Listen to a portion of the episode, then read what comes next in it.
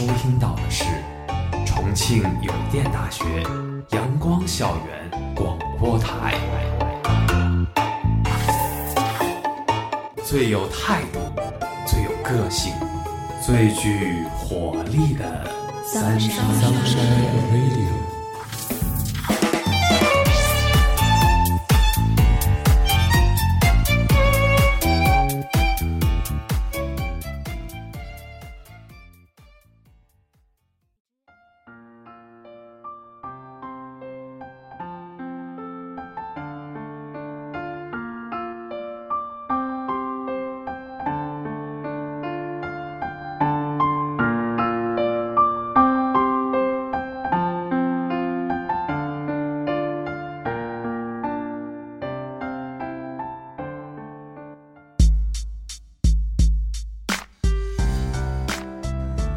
亲爱的小耳朵们，大家中午好，我是你们的吃货主播林金木，我是主播苑吉。今天呢，我和苑吉想和大家聊的话题是我们生活中所关注的热点衣食住行。同样，这些对于我们大学生而言呢，都是密不可分的。所以呀，今天我就想和我的搭档苑吉来聊一聊与我们最贴切的食和住。谈到食啊。我们的食有很多部分来组成，有学校食堂、重游外的堕落街、宿舍的方便面，还有大家都非常喜爱的外卖。其实呢，不难发现，外卖呀，早就已经成为了我们大学生生活中必不可少的一部分。每天到了饭点呢，宿舍楼栋下大大小小的外卖盒就数不胜数。然而，最近关于外卖的热点新闻问题也不在少数。所以今天我就想和苑吉来聊一聊关于外卖的那些故事。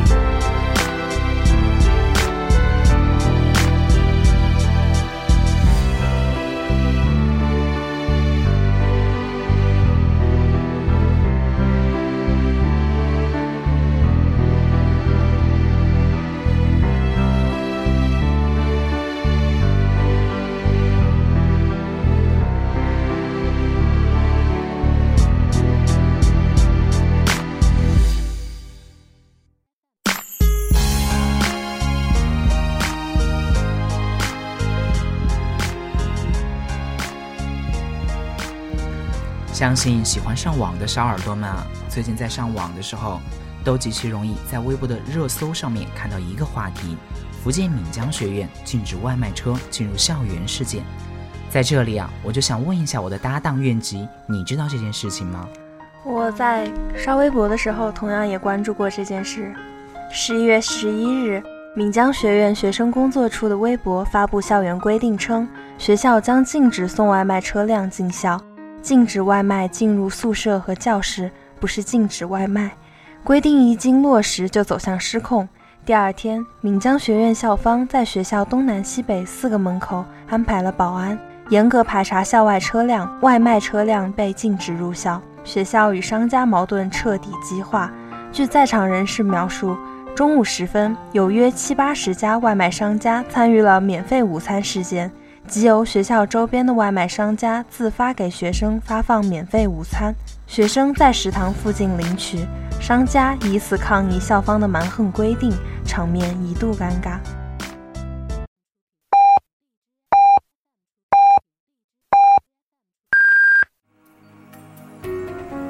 现在是北京时间正午十二点整，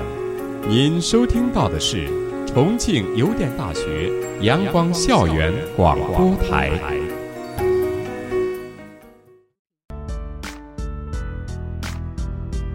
那么，这种发生在我们身边的热点新闻呢，不由得引起我们深思：为什么要禁止外卖进校园？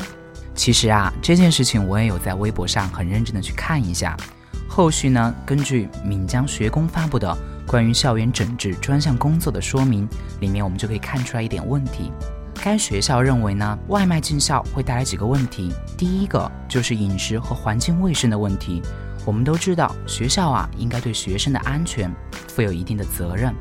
其二呢，就是治安和交通的隐患。大家都知道，学校是一个人流量非常大。人流也非常密集的地方，但是外卖小哥经常为了赶时间而开着车，这也是容易导致学生们的安全受到影响。其三就是学生们的生活方式还有健康问题。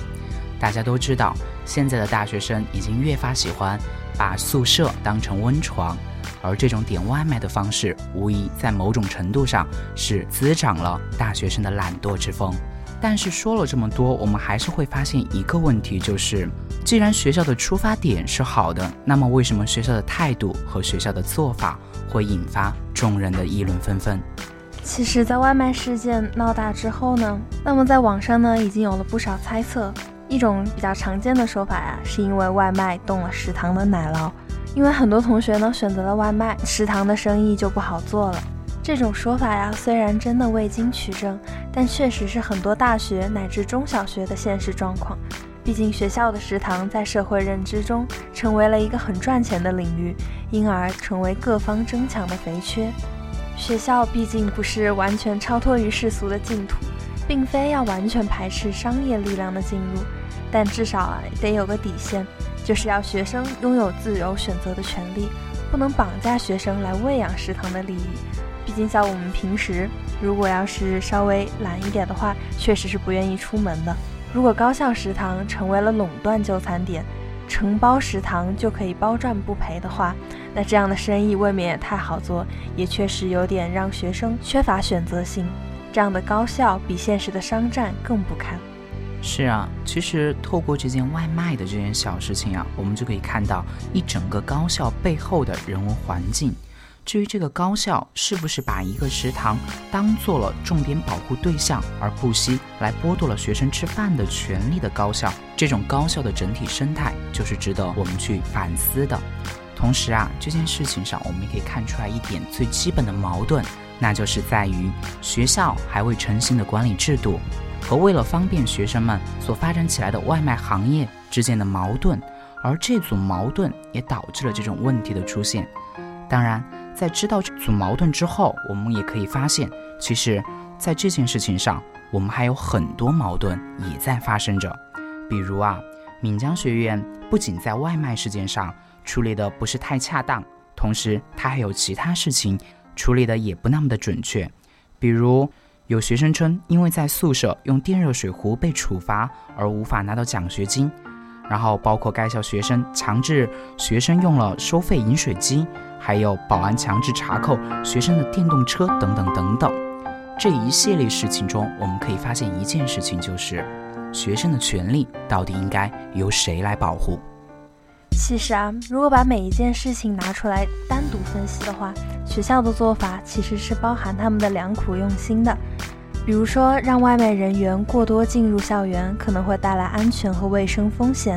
宿舍呢，大面积使用电热水壶，可能有安全隐患。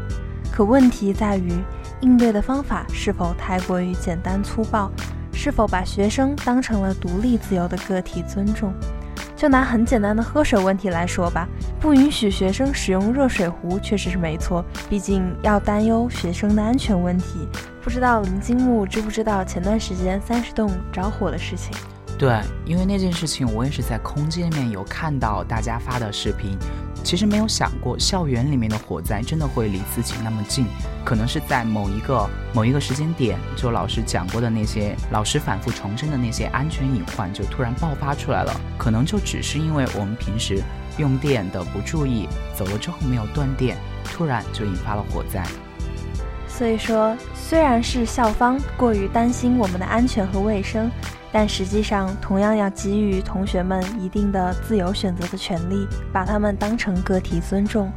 那些看似高大的扫码饮水机啊，如果经常出问题不方便，同样呢，也可以理解学生偶尔使用电水壶的做法。其实啊，在我的印象里面，大学最好的模样就应该是。我们国家最著名的那所大学北大所突出的办学理念，以人为本，还有北大所提倡的思想自由、兼容并包这一个点。其实我们在看古文的时候就可以发现，大学之道在明明德，在亲民，在止于至善。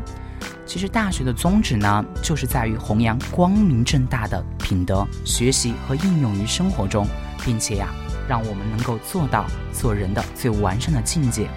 在这一方面呢，我们可以看出，一个高校所能给予的教育，不仅仅体现在课堂上，同时它也体现在这个学校整体所营造的氛围当中。单就闽江学院最近发生的这件事情来看，我们可以发现，学校和学生之间更像是一种管理和被管理的关系，并不能够成为我们所理想中的大学和学生之间的关系。是啊，如果说学生连吃饭喝水都面临着管束，动辄得咎的话，而学生对于服从的客观结果，则是学校利益的最大化，这样的学校让学生可能就是我们两位都会觉得稍微有些让人透不过气来，这样的关系显然是病态的。是啊，针对这种病态的关系，就不由得启迪我们开始思考，我们所想要的真正的大学到底是什么样。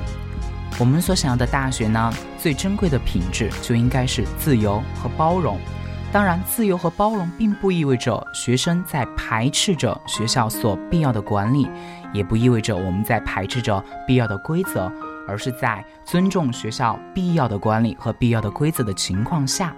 我们能够和学校友好的同时的一起成长，一起发展。那我想问一下林金木，你的日常是不是也是工作学习忙不停，吃饭手机点外卖呢？我呢，怎么说呢？我的工作和学习啊，嗯，确实是还算可以吧。但是，一直点外卖，这确实是我啊，不，这确实是我的一个朋友的作风。其实啊，我那个朋友怎么说呢？他就特别喜欢每天待在宿舍里面，每顿饭呢都要点外卖。然后最可怕的是，他点了外卖之后，他还会嫌弃，觉得下楼取外卖都会特别特别的累。其实有一次啊，我也和他聊过这个话题，我就问他，我说：“你每天都在这里吃外卖，你知道外卖加工的那个工序是什么吗？”然后我这朋友就特别可爱，然后特别可爱的回答我说。这所有的外卖不都是你点了之后，然后他就给你做好之后，然后再由专人配送到你手上吗？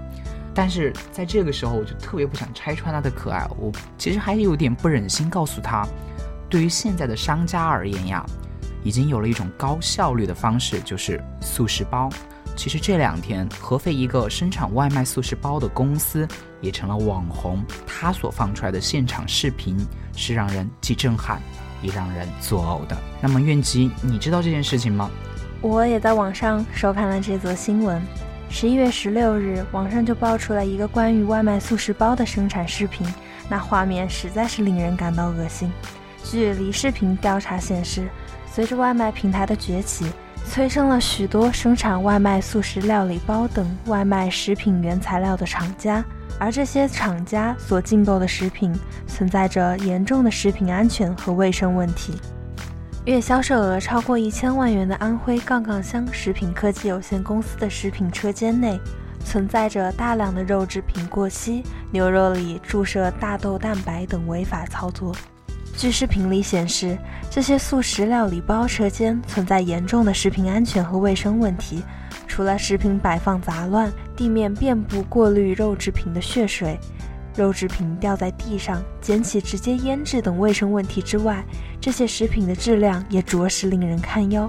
一位进行食品包装袋的员工称，进购来的肉都是便宜货，运低于市场价，进了十几吨，主要卖给做外卖的商家，并宣称许多肉已经快放置一年了。这样的话让人不禁后背发凉。牛肉往里面注射大豆蛋白，主要是为了增加重量，因此牛肉根本没法吃了。杠杠香员工说道：“是啊，想到这些视频曝光出来的真相，这些食材就这样被生产出来的速食包所包装好，然后被引进到餐馆里面，在餐馆接到了客人的外卖订单之后，或许这些速食包被加热打包之后，就直接送到了你的手上。”这也让我们的心里感到了一丝的，不对，不是一丝，是格外的惶恐。那么听到这里，我想问一下愿吉，其实你平时应该也有点外卖吧？听到这里，你的心里面有没有会感觉到特别的慌张呢？是比较慌张的，毕竟安全问题都是大家所最关注的。不过你也不用太过于担心了，因为最近官方啊给出了调查结论，能够让我们安心不少。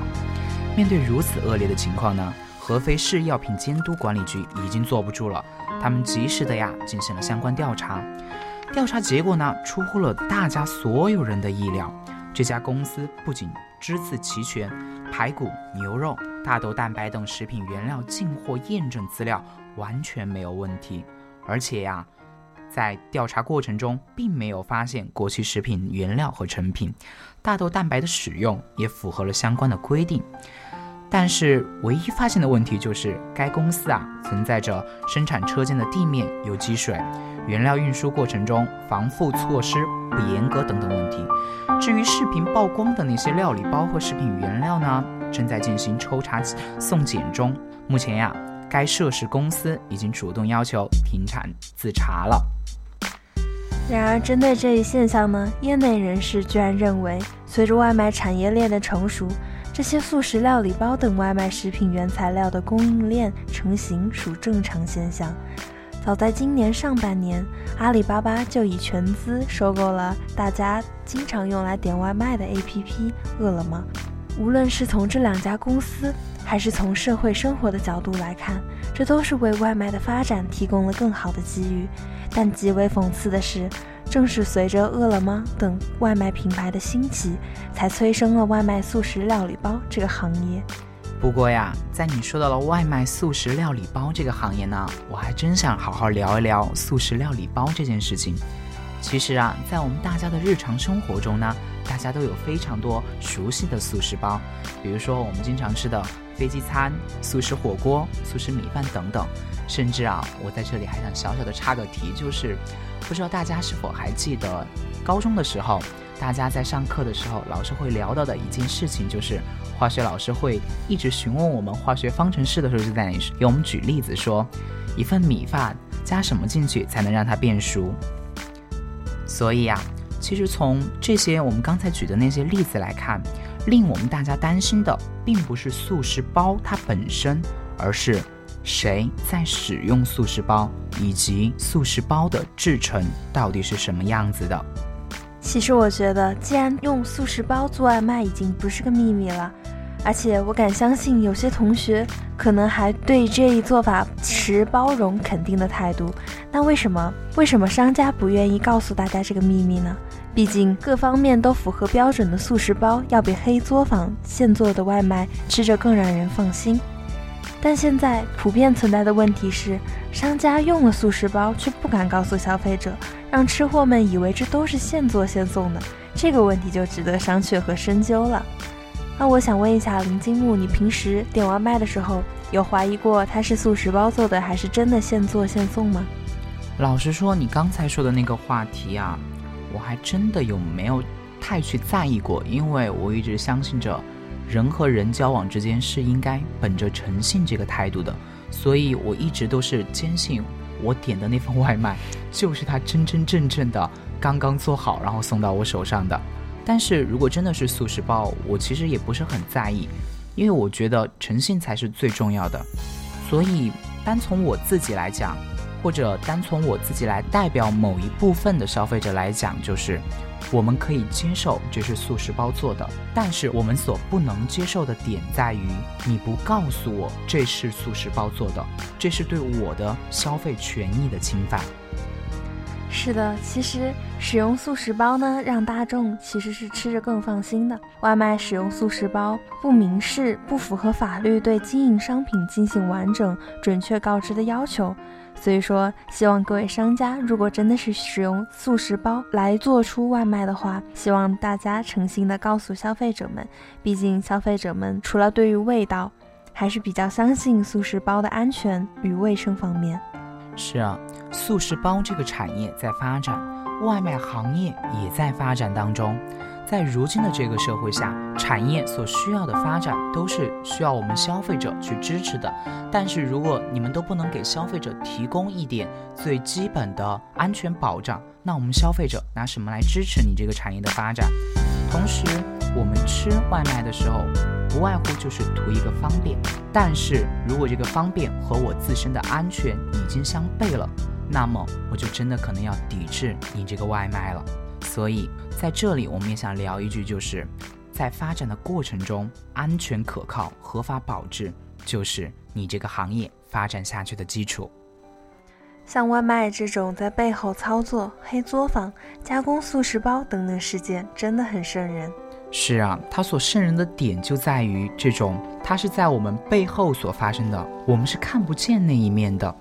当然，说到看不见的那一面啊，我就不由得想到了另一个现象，那就是五星级酒店卫生乱象。因为你知道的，作为当代的大学生呢，大家都是非常崇尚于外出旅游的。既然要外出旅游，那么住宿就是我们所必不可少的问题了。是啊，我前两天还在微博上看了这样一则新闻，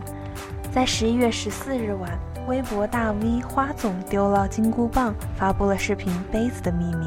曝光了十四家五星酒店，无一例外的都存在用同一块脏抹布、顾客用过的脏浴巾等擦拭杯子、洗手台、镜面等卫生乱象。有的酒店保洁人员甚至拿浴巾擦拭坐便器等等。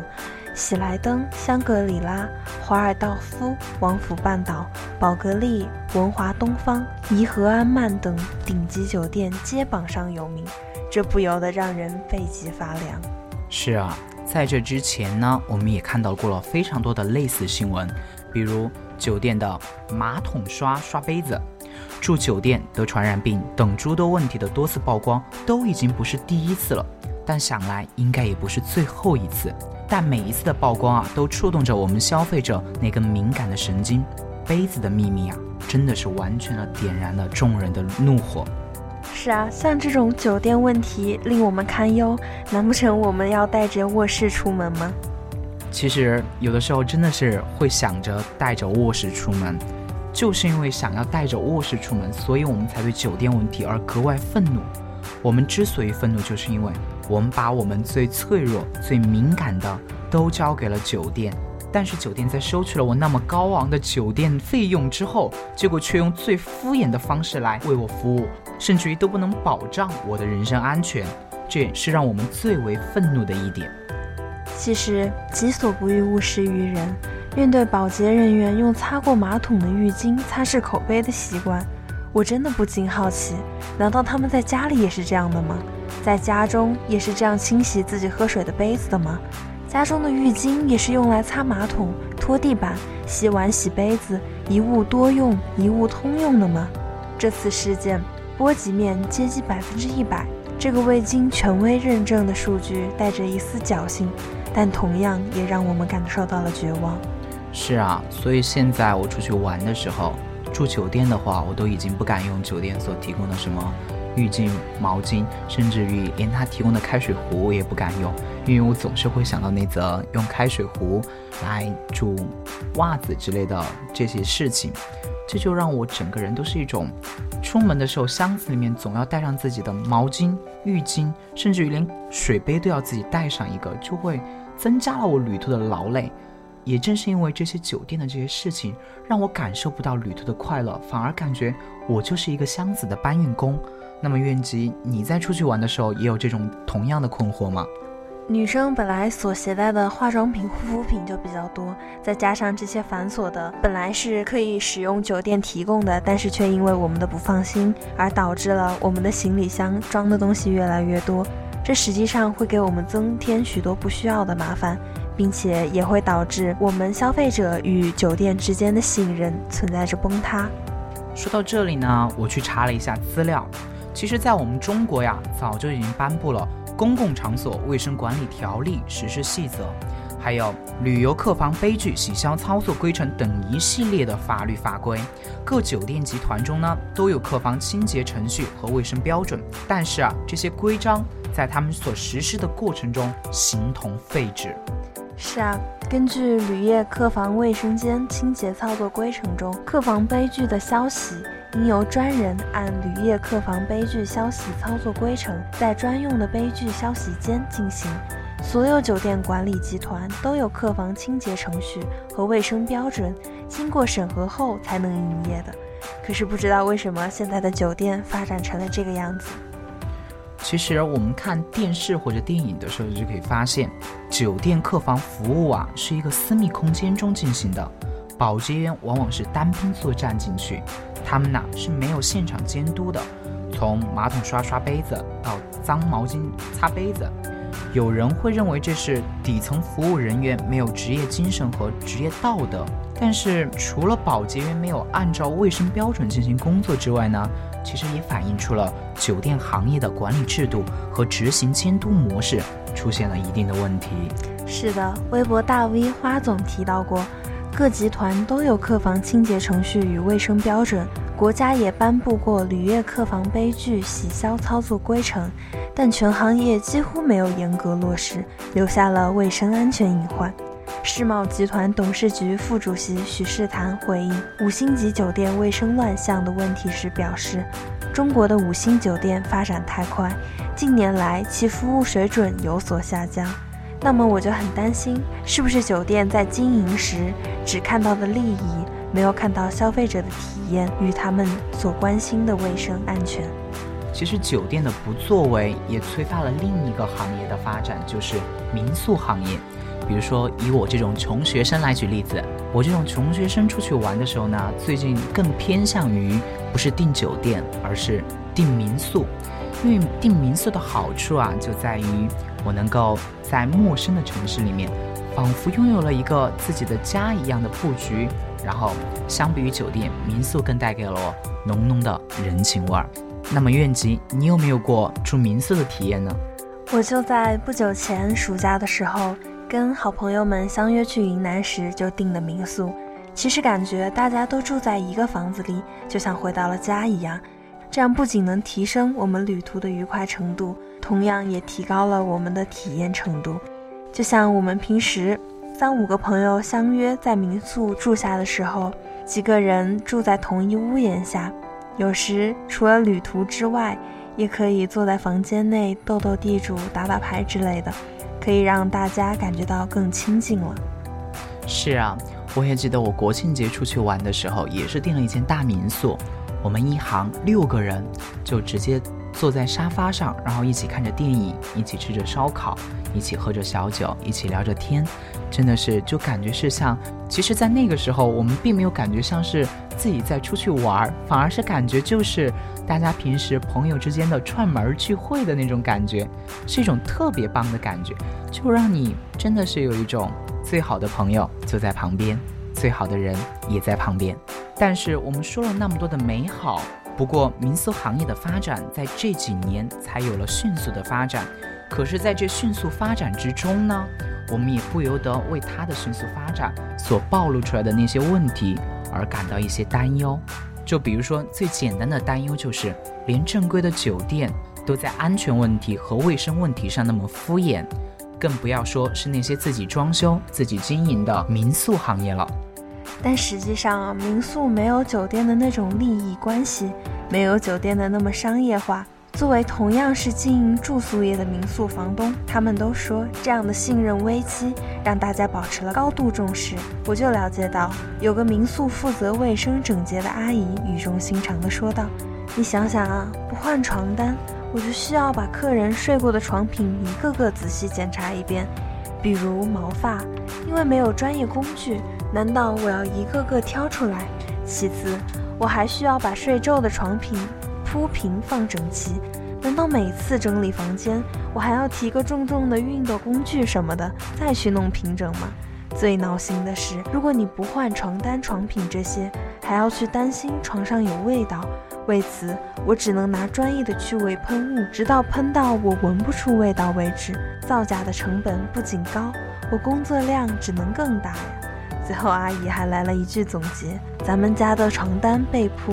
那些一直都是外包专业保洁机构的，又不是我洗，我干嘛不换呢？阿姨说的这些话呀，确实挺有道理的。但是在这些民宿之中，他们是如何做到规避卫生不合格的问题的呢？又是谁来监督他们呢？在十一月十五日，国家信息中心分享经济研究中心就牵头编写的《我国共享住宿领域首个行业自律标准共享住宿服务规范》在京发布，有四家行业代表企业现场承诺将执行规范。该规范针对目前行业发展过程中存在的和社会公共关注的热点问题，如城市民宿社区关系。入住身份核实登记、房源信息审核机制、卫生服务标准、用户信息保护体系、黑名单共享机制、智能安全设备的运用等，提出了具体的内容规范。在社区关系维系、在智能安全的硬件使用上，摄影实拍、平台间黑名单共享、房东培训等方面，规范也做出了相对应的引导和鼓励性规定。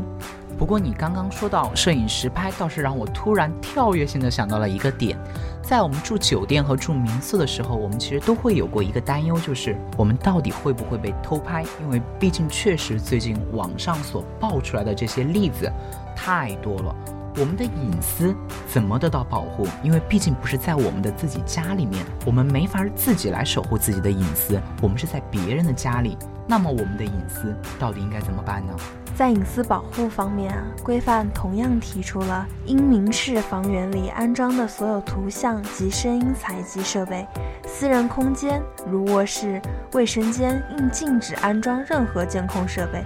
在卫生方面，强调按照平台标准规定的要求全面清洁房间，因房客要求更换床上用品，做到一客一换，对厨具、餐具、杯具消毒，确保卫生。听了你说了这么多的规范呀，我相信有了这些具体的实施政策之后，以及在这些乱象问题曝光之后，我们这些住客也会相应的提高警惕性。我想，在未来的一段长时间之内，类似的酒店业、民宿业都会有着极大的改善吧。当然，我们作为消费者，在选择的时候依然不能放松警惕，尽量还是要进行多的比较参考，选择更加卫生、更加安全的民宿。同时呢，我们在过程之中发现了问题呀，也要及时的提出，并且进行合法的维权，这样子我们的旅行才能更快乐，我们的快乐才能够更加持久。是啊，像我们这样的普通老百姓，最关心的事情也不过于是衣食住行了。如果这些方面的安全都得到了保障，那么我们还有什么可担忧的呢？但是啊，害人之心不可有，防人之心也绝对不可无啊。无论是衣食住行的哪一项，我们都应该注意卫生和安全，养成一种良好的饮食习惯。在出去游玩的时候啊，我们的住宿方面也能够得到更加的安全保障。这样，我们的生活才能更加的快乐美好。